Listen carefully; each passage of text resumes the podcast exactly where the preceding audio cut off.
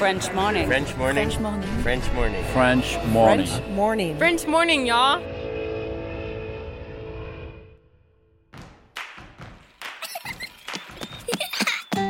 À l'occasion de la rentrée scolaire, French Morning propose une fiction audio à destination des enfants et sur le thème du départ en expatriation. Romy et le grand déménagement. Maman va avoir un nouveau travail. On va déménager dans une autre maison, dans un autre pays. Est-ce que mon chien va venir lui aussi?